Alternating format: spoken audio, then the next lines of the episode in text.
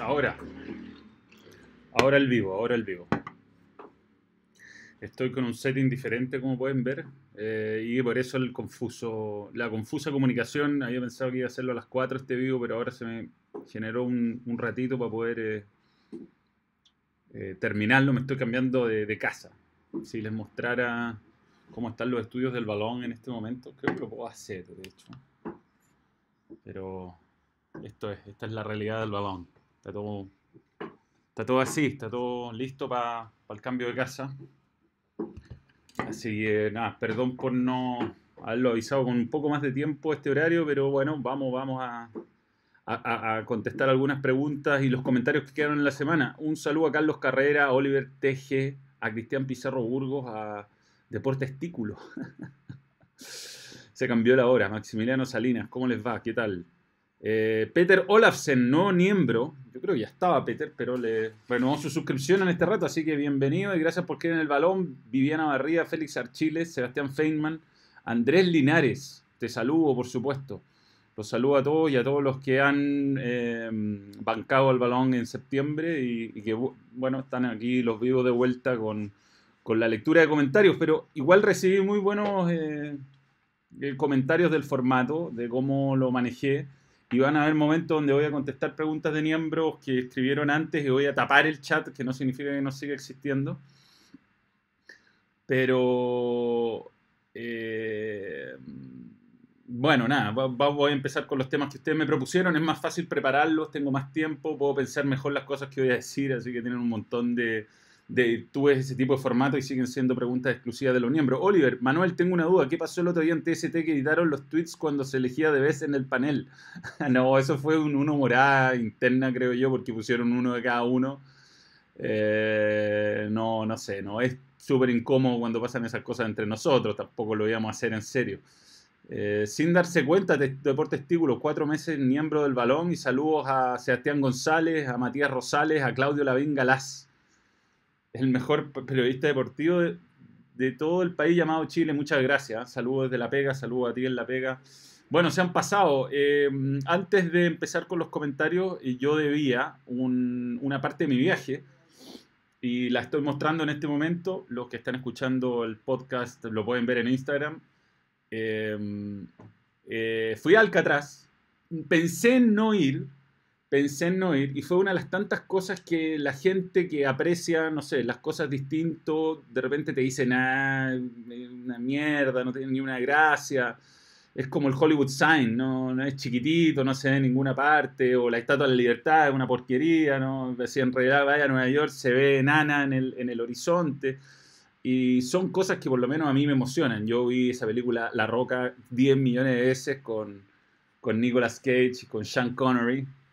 Eh, la, vi, la vi tantas veces que eh, cada detalle era místico. Eh, y además es una, para mí ese tipo de, de experiencias de, de, lugares que son históricos y que tienen y que tienen una valía en la historia reciente me emocionan más que, no sé, ir a Europa al Louvre a ver 500 versiones de la Anunciación y de la, del, del ángel a la Virgen o del nacimiento de Jesucristo, por muy creyente o no que haya sido en el momento que fui. Me, me, eh, estuve en el momento donde cerraron las puertas.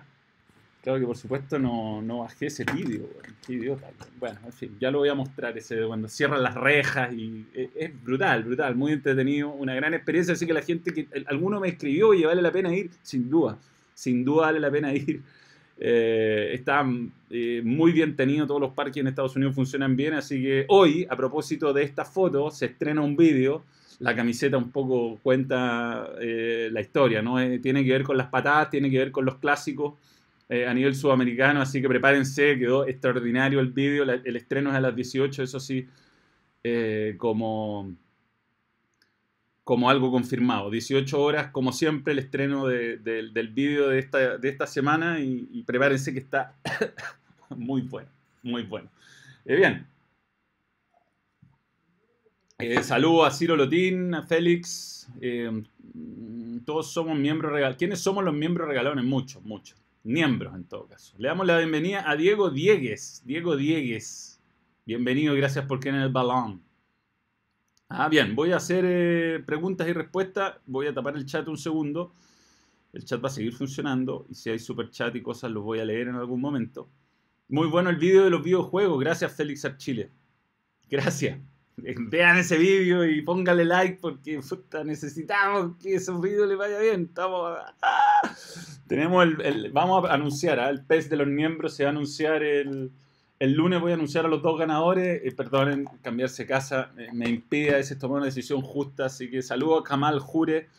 ¿Lleva mucho el vídeo? No, no lleva mucho. Pero ahora va a la tapa, la tapa. Pop. Y voy a hacer las preguntas que seleccioné para ir contestando. No, esto no. Eh, preguntas miembro acá. Bien, lo sigo leyendo en todo caso. ¿Cómo estoy de shampoo? Complicado. Bien, eh, primera pregunta. ¿Cómo era? Creo que estoy. ¿Qué te pareció la elección de Messi como de best? Bien, sí, partí bien. ¿Qué te, eh, me escribió Jorge Toro. ¿Qué te pareció la elección de Messi como de best? Eh, ¿Te pareció una movida de marketing o un premio justo? Bueno, yo creo que discutir a Messi como de best o a Messi con una distinción individual con sus números en Barcelona es, imposible. Em, yo no estoy de acuerdo que lo haya ganado él. Yo no estoy de acuerdo que haya sido Messi el, mejor de la temporada por la simple razón que en los torneos más importantes, eh, yo creo que Champions es el objetivo del Barcelona y no lo cumplió y Copa América jugó muy mal, hizo un torneo discreto, entonces em, sí, hizo 54 goles en la Liga Española, es su, 51 goles, ¿cómo fueron los, números? Los anoté acá, los, voy a mostrar, eh, comparación, acá está. Hizo 50 goles o 51 goles con, contando el de la selección argentina o contando 58 contando el de la selección argentina, pero no hizo los, goles eh, eh, relevantes que se necesitaba que se hicieran o su equipo no logró los objetivos relevantes que, que, él necesitaba. Y Cristiano, incluso comparado con Messi, creo que, que, que lo merecía más porque él salió de su zona de confort, se fue a Juventus donde no era... Donde no era... Eh, ¿Por qué cerré los preguntas de miembro? No, ahí está perdón, donde Cristiano no era el, la temporada más fácil, igual hizo muchos goles en Juventus, igual estuvo a la altura, fue la figura, salió campeón. Yo, diría que entre Juventus y, Barcelona, más o menos las sensaciones de la temporada fueron similares. La diferencia a favor de Cristiano quizás tiene que ver con el rendimiento de la selección, fue un poco mejor y, ganó esa liga inventada que en realidad no, no, no, tiene un valor más místico que el, que el publicitario también. Pero Van Dyke, y aquí es donde quería llegar, es el que siento que, que, merecía, que merecía ganarlo, porque ¿cuántas veces merece realmente un defensor central o un jugador defensivo? Que claro, las estadísticas dicen menos goles, eh, dicen menos minutos, o perdón, menos, menos asistencia, pero es un tipo que marcó grandes diferencias, que ganó por arriba, que, no perdió manos a mano en, un montón de, de, de, partidos, 65 partidos sin perder un mano a mano. Es un tipo que además que al equipo le hacían dos goles por partido, promedio dos puntos tanto, llegó y le hacían menos o cerca de un gol por partido, entonces... Eh, si no es comparable al final un marcador central con, un, con un delantero porque resulta que los goles tienen mucho más valor en el marketing, entonces el premio está mal hecho, creo yo. Eh, así, así siento que fue, creo que lo merecía Van Dijk, no digo que Messi haya sido un robo así injusto, no lo merecía, por supuesto que desde muchos puntos de vista es incuestionable, pero esta temporada creo que era para Van Dijk, esta, esta específicamente, como la temporada pasada fue para Modric. Eh, los otros dos son unas bestias y van a estar ahí, es como Roger Federer y Nadal, siempre van a llegar a la final de Grand Slam, o Djokovic, uno de los dos va a tener que perder y a lo mejor pierden de repente con Babrinka, pero, o con Del Potro, como ha pasado, pero, pero son, son, lo merecía esta vez creo Virgil. El, resumen, a propósito de la siguiente, el siguiente, ya, sé, ya que acaban de salir los de debes analizar los ganadores de la distinta categoría y lo voy a hacer. Tengo un resumen que que, tiene todo. Eh, ya hablé del, de Lionel Messi, podría haber sido para, para Virgil, creo que lo merecía. Eh, Megan Rapinoe, la verdad, el fútbol femenino sé que salió campeón del mundo con Estados Unidos, Estados Unidos lejos el mejor equipo, lejos la liga más competitiva, pero no tengo opinión, no, no lo sigo como va a ser algo, eh, una opinión muy tajante. Eh, el entrenador masculino, Jürgen Klopp, creo que no hay discusión, ganó Champions, eh, estuvo peleando la, la, Premier hasta el final, rindió más que Pep Guardiola en el, en el resumen general. pero pero Virgil, o sea, pero, pero bueno, nada, lo merecía. Igual me desconcentro con algunos superchats que llegan. Tengo que mejorar esto. Bueno, el guardameta, sin duda, Allison, que no sé por qué no estaba nominado a, los premios de Best, por lo menos en el, equipo de 25 jugadores, en el grupo de 25 jugadores. El premio Puskas es muy subjetivo lo del mejor gol, un golazo en todo caso, pero muy subjetivo. Y eh, el premio Juego Limpio no, lo comparto. Yo creo que fue un partido donde el espíritu del fair play fue medio forzado. Y segundo, Bielsa tuvo un episodio anti-fair play en la temporada. Entonces, bien curioso. Lo del premio a la afición notable. La, la, mujer que lleva al niño ciego o al joven ciego a, a ver los partidos. Así que eso creo que no, Por ejemplo, no ganó Endler y ya lo dije, no vi a las otras arqueras como para ser muy tajante al respecto. El hecho de que esté nominada Endler ya es notable al, premio Pusca femenino. Y. Eh, perdón, al premio del guardameta femenino. Y el equipo de la temporada, ridículo. O sea, Sergio Ramos y Marcelo, ridículo. Eden Hazard de volante por izquierda.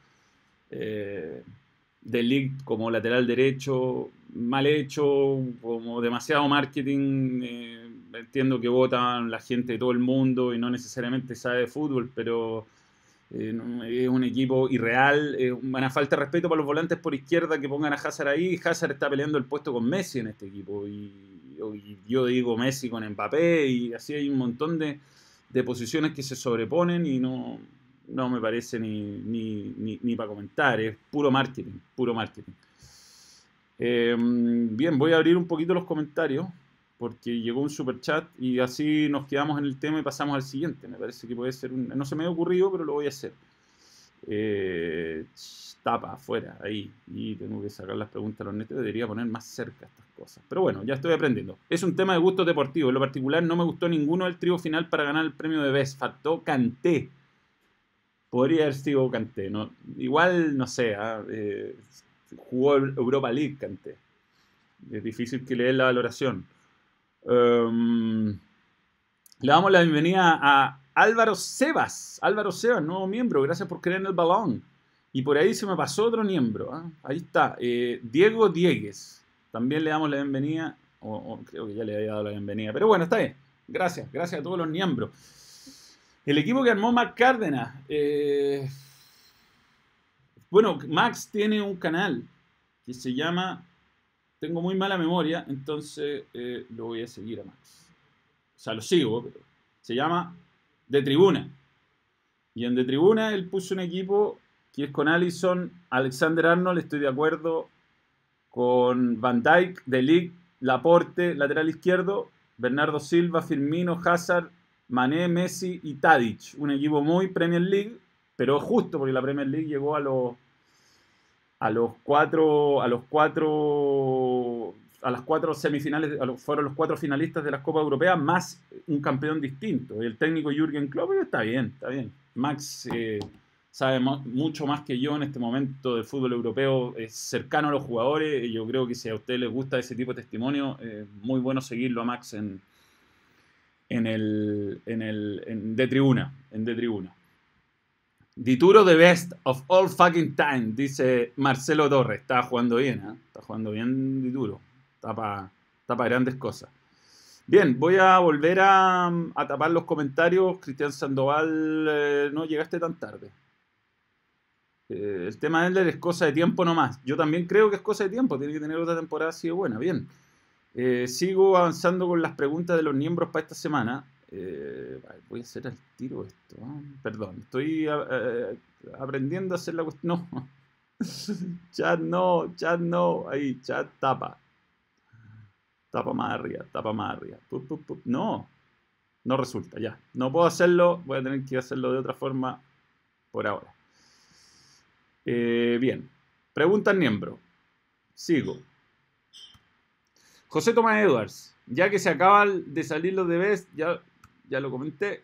¿Cuál ha sido el mejor gol que has visto en toda tu historia? Le voy a poner el gol, a lo mejor me tiran un, un copyright, pero ¿cuál es el mejor gol que vi en mi vida?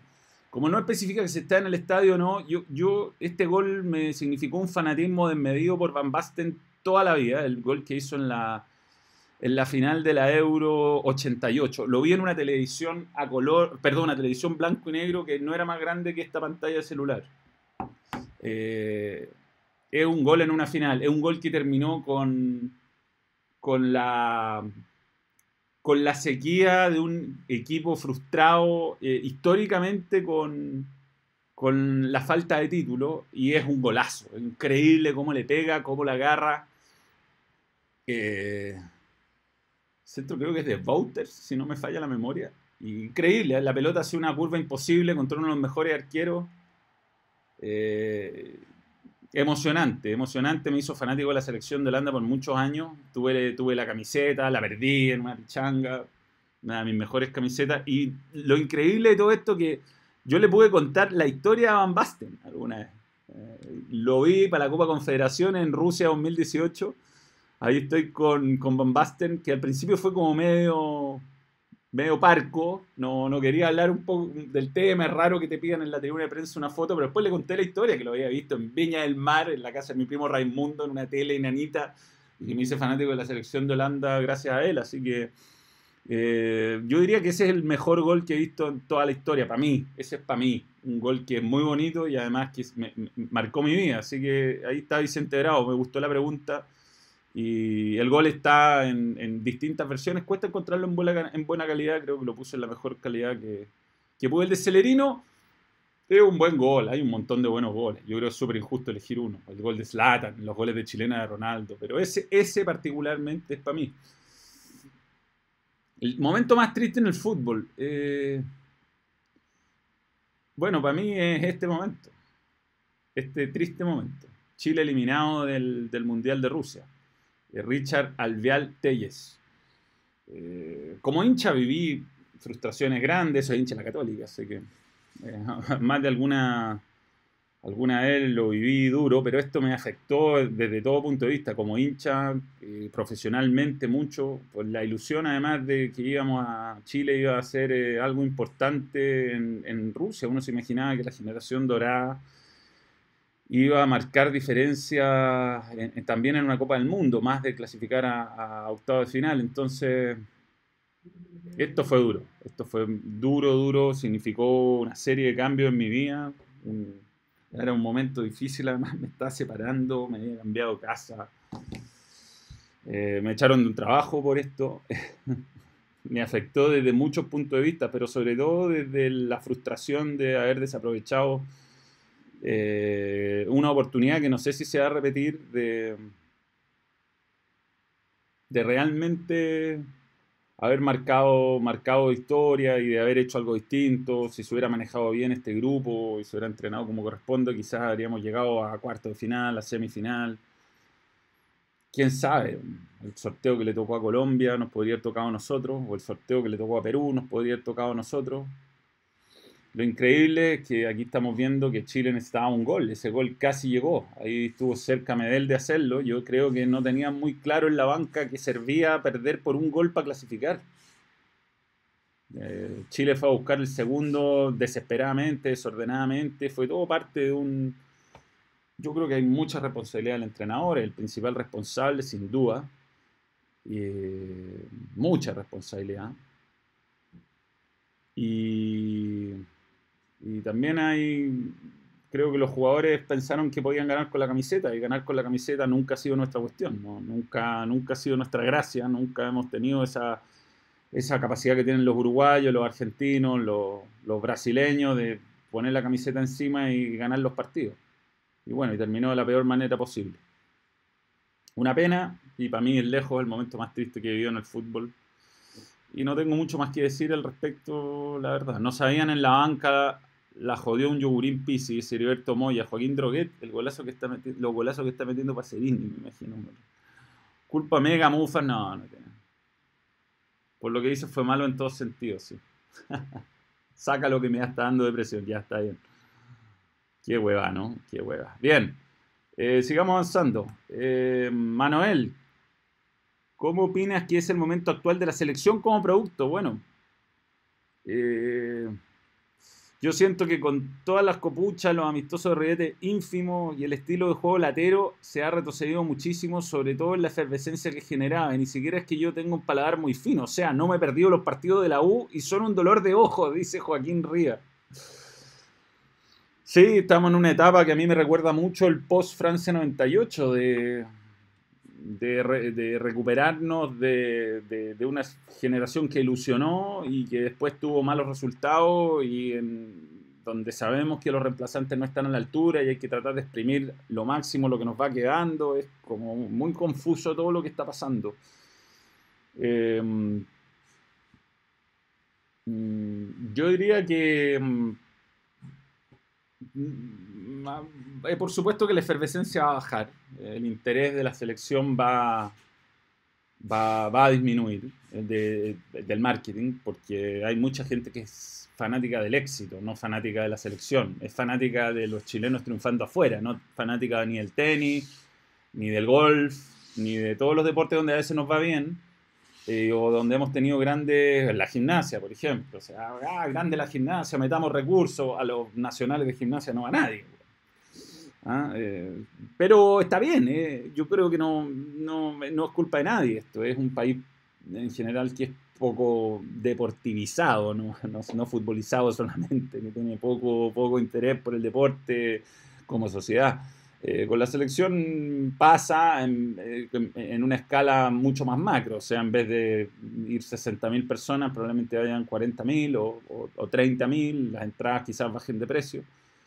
Y, y bueno, no, eh, no, yo te diría que, que, hay que asumir que va a costar, no significa que sea pesimista con lo que viene, yo creo que rueda con los jugadores al 100%, mal la aparición, ojalá, no sé, Geraldino explote, alguno de los delanteros que, tienen cierta proyección se consoliden de acá a marzo, puede pasar que un delantero crezca mucho el nivel, eh, quizás podemos tener buenos resultados.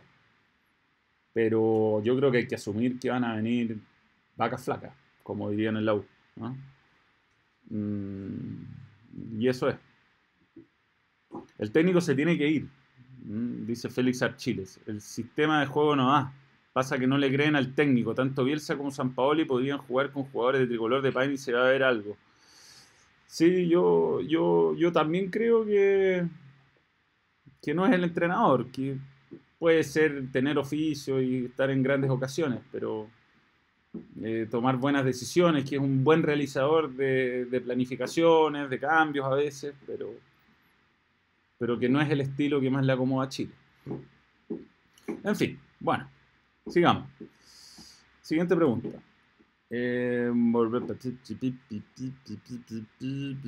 Manuel, solo felicitar tu trabajo y de quienes hacen posible estos vivos y los vídeos que suben. Justifica, perdona el cagazo que se mandó el Condor Roja en Brasil. Lo cual llevó a la selección chilena a pagar a los platos rotos y todos nosotros también como hinchas el peor escándalo del fútbol chileno, sacando los escándalos de plata, obviamente. Yo creo que el peor escándalo, lejos. Eh, no, no, no, me queda claro cuál es la verdad. Me parece que siempre ha habido un, algo raro que no, que no se ha sabido bien, el de su verdadera motivación. Em, lo justifico, eh, no sé, entiendo que haya pasado, era una época muy negra desde muchos puntos de vista. yo te diría que el, fútbol chileno tenía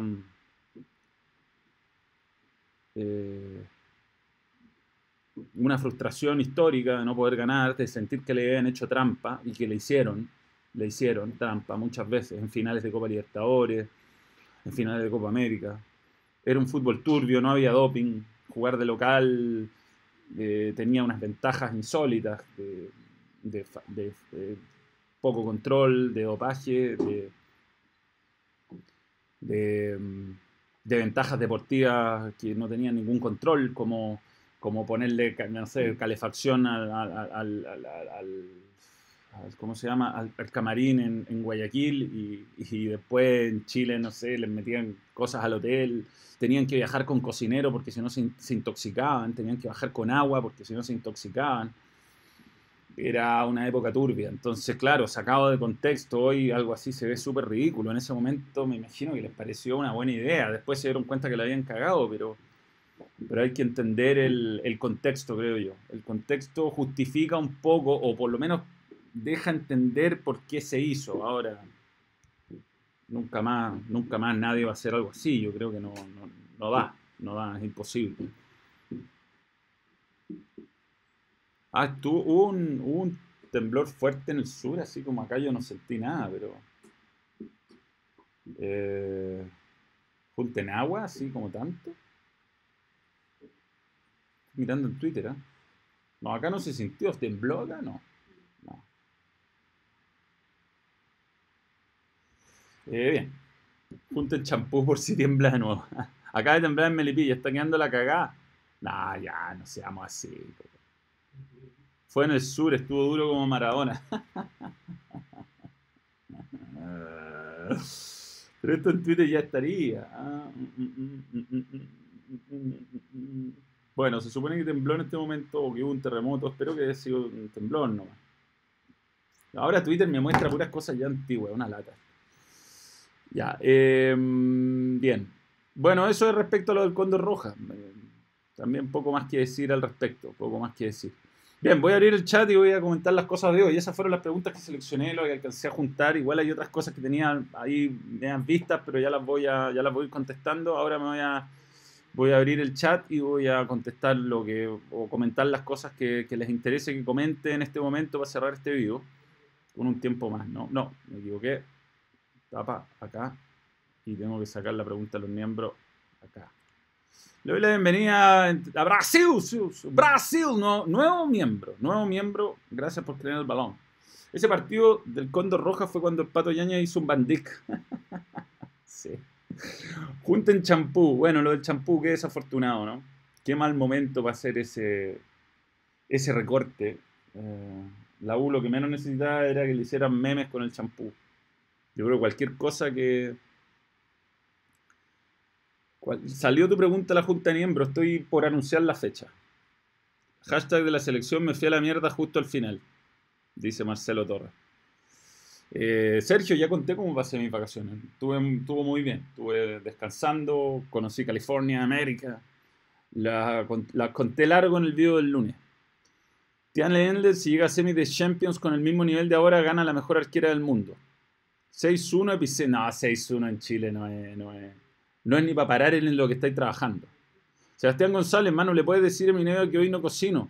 No cocina hoy día Sebastián González. Manuel, la demanda de Don Zampa, ¿qué te parece? Bueno, es mucha plata, compadre. 5 millones de dólares. Mm, yo creo que los perjuicios no tiene cómo ganarlo, ¿no? Eh, si la parte de los impuestos son mil millones de pesos, eh, eh, yo, si yo fuera él, trataría de pelear esa plata y los abogados me imagino que le recomendaron que haga un montón de otras cosas. Son temas legales, qué locura, ¿no? Yo a lo mejor debería demandar por alguna plata que me...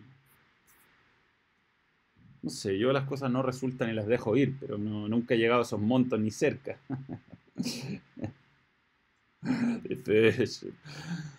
bueno, eh, sería catastrófico para el fútbol chileno 5 millones de dólares en este momento. Yo creo que no sobra nada. La NFP para pagarle a Don Zampa tendría que quitarle el champú a las selecciones, bastante más que el champú. Yo creo que se hicieron muy buenos contratos. ¿Ah? 6-1 en Valdivia. Uh, Valdivia, complicado. Manuel, la NFP para pagarle, eh, ya lo leí. ¿Cuánto le dé San Pablo a la NFP por renunciar? Creo que queda en cero la cuenta. Sí, bueno, van a tener que ir a la, a, los tribunales. Yo no, no, cacho nada de eso. Son temas que me aburren un montón. El tema Pinilla con, la U, ¿verdad? no sé nada, no, entiendo nada. son cosas que no me motivan, la verdad. Eh, ¿En qué partido me venían el fin de semana? Tengo dos partidos este fin de semana. Vuelvo a mis vacaciones violentamente. Eh, voy a estar en Católica con Curicó el sábado, 17.30, con Claudio Palma. Y después el domingo voy a estar, voy a acompañar, voy a trasladarme junto a Alejandro Lorca para estar en O'Higgins La Calera, en Rancagua, cerrando la fecha. Así que me podrá poner manual por dos este fin de semana. Me tocaron, me tocó un partido con un técnico nuevo, no tengo ningún antecedente de Coyote, Coyete. Y es difícil siempre comentar un partido con equipos que, que, tienen técnico debutante. Pero además voy a ir a Viña, mañana voy a ir a Viña. Estoy invitado por Ayrton de Viña del Mar. Voy a ir junto a... Ah, bueno, las fotos que tengo. Mira las fotos que me mandaron. La nota del gráfico Chile. La voy a... Me la estaba mandando un amigo de Viña, que hincha Ayrton de Viña del Mar. Y va de aquí, idiota. Bueno, se la mandé a él. Ah, puta, que esta foto no va a tener muchos likes, weón. Reenviar. Muy buena, muy buena. Ya la voy a mostrar la foto que me acaban de mandar. Tengo que mejorar esto que sea más rápido. La voy a, la voy a descargar ahí al, al computer. Escritorio. Eh, miren la fotito. A propósito de, San Paoli, ¿eh? a propósito de San Paoli, me manda una foto que está Carcuro saludando a San Paoli y salgo yo al lado de Carcuro, Aquí estoy, estoy yo. Creo que tengo todavía esto. Eh, ¿Dónde quedó? Ahí, ahí va, ya. Miren la fotito que me acaban de mandar. Ah, ahí va. Ah. Ahí está Mañer, weón. Estaba gordo Mañer, weón. Y ahí estoy yo también. Estaba más gordito con... No me acuerdo dónde fue esto, Estoy tratando de pensar dónde salió esta foto con Carcuro, con Jorge Sampaoli. Eh, yo parezco como el relacionador público Carcuro, introduciéndolo con Jorge Sampaoli. Salúdense. Hablé con Sampaoli muchas veces y lo entrevisté para Fox. Hice una entrevista exclusiva mano a mano tenía bastante confianza cuando eh, era entrenador de la U, sobre todo me tocó viajar con él, hablaba más con BKCS, con Jorge Decio sobre todo, y, me, parecía, me parecía que hablaba mucho de fútbol, era una época muy distinta a la, la selección, yo el lado como tan ambicioso desde el punto de vista económico de él, nunca lo sentí, nunca lo vi, eh, lo perdí completamente. Eh, no fui a la reunión. No, no, no, en ese momento no vivía en Chile yo y no me acuerdo muy bien, no me acuerdo cuál fue la circunstancia, pero no, no estaban invitados a esa reunión. Yo estaba, yo era joven, sí. No me acuerdo cuándo fue esto. Si está grabando Mañer, eso es una grabación para Fox.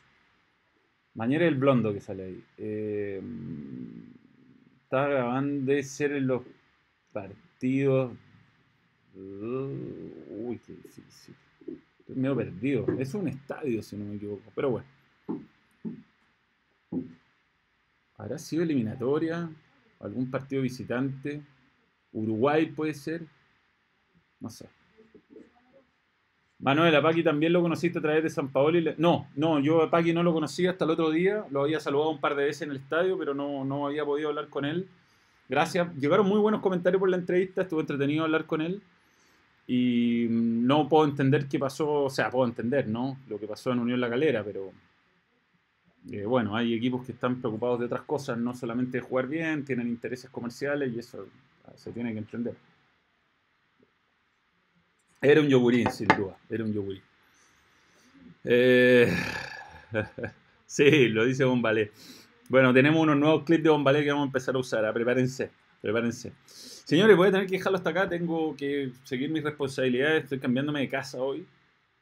Em, vamos a, Voy a hacer eh, un estudio nuevo en mi casa. Un estudio va a tener eh, la posibilidad de, tener entrevistados, de hecho. Voy a tener sorpresas. Sorpresas. Ya tengo algunos confirmados. Tengo algunos proyectos interesantes que se pueden llegar a dar. Incluso hasta entrevistas en inglés con deportistas de élite. Eh, Carcuro estuvo en Fox. Ah, puede ser, puede ser que haya sido cuando hicimos. Él estaba en DPA Puede ser. El pelado entiendo que hizo negocio jugoso con el doctor Jado, y bueno, son otras épocas del fútbol. No, no tengo mi gatita, no, mi gatita ya no está entre nosotros. Eh, tipo abril, en este año difícil, eh, nos dejó Aurora. Nos vemos el domingo en el Teniente Manuel, Maverick Moore. Nos vemos, nos vemos ahí. Ahí hay que sacar una foto. Doctor Jade, yo no hice nada. bueno, señores, nada, les agradezco. Acá en Perú te conocen harto, chileno.p, sí, y de hecho me saqué algunas fotos en confusos momentos en Perú. está bien, Brasil, no tenéis por qué saber. No está bien, no tenéis por qué saber. Eh, invitada a Manefresa, puede estar Manefresa, puede estar cualquier persona. Voy a invitar a toda la gente que, que creo que tiene historias interesantes que contar tratar de, que, de, conocer un poco más de la historia de, los comunicadores, de los deportistas, las motivaciones, no necesariamente hablar de la contingencia, ¿no? Yo creo que tener un entrevistado y andarlo corralando de por qué lo echaron y por qué no, a veces es medio incómodo.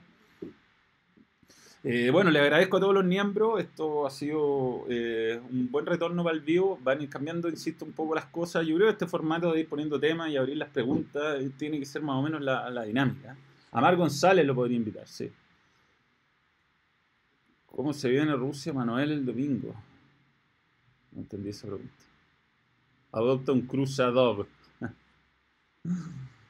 eh, voy a estar en el partido de los sí. Me encantaría. Lo voy a invitar sin duda. Bueno, señores, les agradezco de verdad. Nos, reencontramos el lunes. El lunes, no sé cómo voy a hacer esa transmisión, porque espero que la compañía esta haga el traslado mañana. Me dijeron que hasta que no esté ahí no puedo hacer el traslado, así que voy a hacer el traslado. ¿ah? Eh, adiós, ¿ah? adiós a todos.